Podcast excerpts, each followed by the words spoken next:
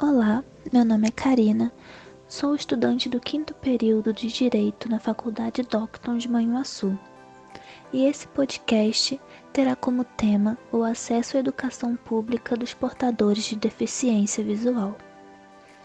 Sendo assim, a educação é um direito fundamental de todo e qualquer ser humano, sem qualquer distinção a Constituição, a fim de assegurar a todos os cidadãos as mesmas oportunidades e garantias, designa atendimento educacional especializado para aqueles que possuem algum tipo de deficiência. Dessa forma, convém fazer uma breve análise sobre a garantia e efetivação do acesso à educação pública dos portadores de deficiência visual. A primeira instituição especializada para atender portadores de deficiência foi criada em 1854 na cidade do Rio de Janeiro. Fundado por Dom Pedro, o Imperial Instituto dos Meninos Cegos tinha como finalidade a instrução primária, educação moral e religiosa, ensino de música, de alguns ramos de instrução secundária e de ofícios fabris. A partir disso, cresceu o interesse social voltado à educação dos portadores de deficiência. Mas esse interesse não foi acompanhado de criações de mais institutos que atingissem esse fim. E dessa forma, entre a criação do primeiro instituto e o ano de 1928, existiam no Brasil apenas quatro escolas especializadas em ensino aos deficientes visuais. E mesmo que essas instituições garantissem um grande avanço educacional, elas possuíam um caráter segregador.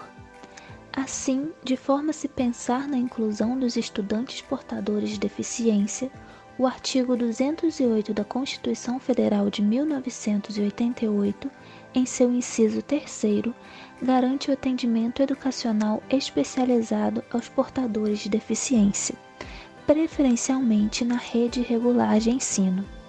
Contudo, mesmo havendo essa garantia em âmbito nacional e ainda que a Constituição de Minas vá um pouco além, acrescentando a garantia de recursos humanos capacitados, material e equipamento públicos adequados e de vaga em escola próxima à sua residência, e dessa forma, reconhecendo que a limitação imposta pela cegueira faz com que haja necessidade da utilização de materiais específicos para o processo de aprendizagem do aluno, ainda assim, no plano prático, elas são raras de serem encontradas. Diante do exposto, minha colega de turma Laura contribuirá com mais informações sobre o tema. Depois de todo esse apontamento e abordagem histórica, é necessário a gente falar um pouco sobre as dificuldades existentes na atualidade ao realizar a matrícula nas escolas de rede pública para aqueles que têm deficiência visual, pois caracteriza por um processo árduo devido à falta de vagas e outras necessidades que atendam tanto os alunos cegos quanto aqueles de baixa visão. É, cabe ressaltar que essa deficiência ela não afeta a capacidade cognitiva da criança, ela é apenas uma forma de aprendizagem que deve ser adaptada. Assim, mesmo estando previsto como um direito social na Constituição Federal de 1988, em seu artigo 6 a educação ela vai além de incluir esses portadores de deficiência no sistema comum. É necessário enfrentar certos obstáculos para que exista efetiva inclusão no mundo educacional. Dentre essas barreiras encontra-se a necessidade de adaptação pedagógica, a capacitação dos professores e a melhoria de infraestrutura nos ambientes escolares. Falando primeiramente sobre as adaptações pedagógicas, é necessário e importante destacar o uso do sistema em braille. Esse sistema foi criado há cerca de 200 anos na França por Louis Braille e comporta várias combinações de pontos gravados em relevo. Este método foi e ainda é um grande avanço para a escrita e para a leitura dos portadores de deficiência visual, pois causam grandes impactos na, na sua alfabetização. Outros recursos para aqueles que possuem baixa visão são lentes que ampliam a imagem da retina, lupas e binóculos manuais. E através destes recursos se permite melhor comunicabilidade e, consequentemente, uma maior socialização dos alunos ao frequentar esses ambientes escolares.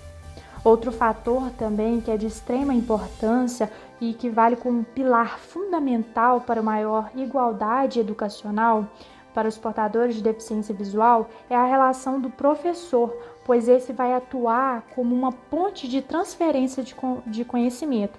Assim, ele é necessário que haja um preparo suficiente para nortear o processo de escolarização dos alunos. Afinal, esse precisa ter pronúncia mais clara, precisa também ter técnicas que aumentem a sensibilidade dos outros sentidos para que eles possam entender melhor a matéria.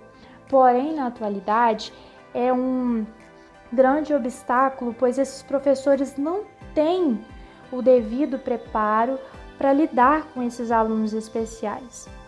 Outro fator que infelizmente muitas escolas públicas enfrentam é a falta de estrutura física para os alunos com deficiência visual, como, como a falta de pisos táteis, que são placas em alto relevo fixadas no chão, que permitem que se localizem e possam se locomover com maior autonomia.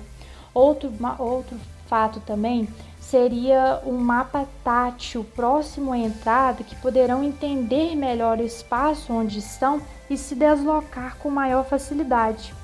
Dentre esses obstáculos, é importante destacar a figura do Estado, pois esse precisa concretizar o princípio da, da, igualdade, assim como outros direitos fundamentais previstos na Constituição maior, investindo em livros com tradução no sistema em braille, além de estratégias didáticas, pedagógicas, capacitação de professores e infraestrutura escolar adequada que proporcionarão melhor aprendizagem quanto maior qualidade educacional, a qual permitirá ao deficiente visual autonomia tanto em sua vida social e profissional.